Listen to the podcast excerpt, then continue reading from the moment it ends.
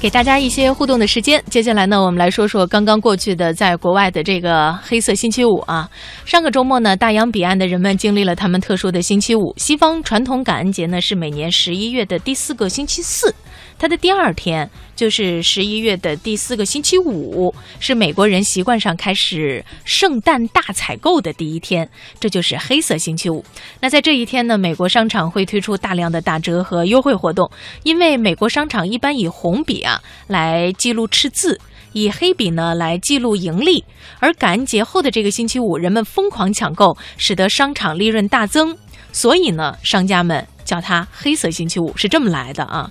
然后呢，这个黑色星期五呢，我们也看到美国人买买买的双十一一点儿也不比中国人差。我们先来听一下这个新华社驻美国记者袁月在这个美国黑色星期五所带来的观察和介绍。感恩节假期中呢，非常令人期待的一件事情，恐怕就是黑色星期五的血拼潮了。作为全年折扣力度最大的促销日之一，当天许多商家都会提前好几个小时开门营业，并且以低价售出各种超值的商品吸引顾客。许多消费者也会通宵达旦的排队扫货。例如，在美国著名的梅西百货，感恩节假期当天下午五点就开始开门迎客，一直通宵达旦的开到黑色星期五晚上的十一点。即便是在半夜，记者探访的时候也发现柜台前人来人往，很多美国人都是吃完了感恩节的大餐就开始出门扫货，挑选自己中意的商品。而对于有些提前开门营业的商店来说呢，天还没有亮，也就有人在门口排队了。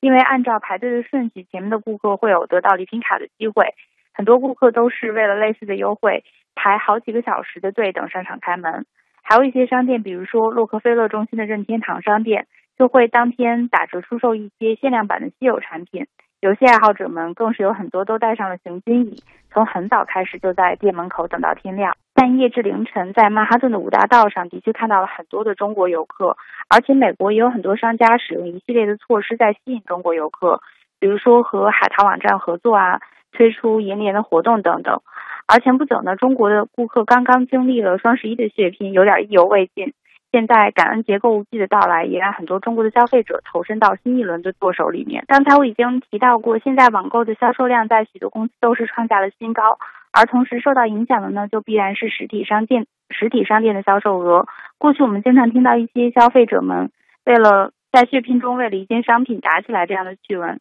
但是今年黑五的早上，虽然我们还是看到了很多消费者，但是却显得比较平静了。曼哈顿的几家大商店开门之后，或者通宵营业的过程中。顾客的数量都只能说还好，我个人认为是因为网购现在的确非常便利，而且折扣也非常给力，以及许多商店的感恩节假日、感恩节假日的开放时间都很长，这就让人们少掉了很多彻夜排队的热情。实际上呢，我们现在看到在国内的很多电商啊，也会来打一下这个黑五的。呃，噱头啊，只要是能促销的，我觉得现在商家就没有不做的。所以呢，我们也是进行了一个小调查，看看大家对于这个黑五在经过了双十一之后还有热情吗？黑五啊，那必须买啊！有一些东西呢，就是在黑五买也确实是很划算、很便宜。哎呀，前一段时间花钱比较多，还有一个就是现在汇率也确实比较低，买那些东西不划算。那个双十一买的感觉都好多是国产的，黑五比如说好多进口的，那国外都好便宜的。现在汇率也不合适，不适合在海外买东西。我双十一买的东西账单都还没有还清呢，我哪有钱在黑五买东西呀？海淘一些电器呀，它的这个电压，包括各种制式，可能和国内的不是特别通用。如果买一些电子类产品的话，那可能保修上面会有一些那个问题。双十一少剁手，都等着黑五来买买买了。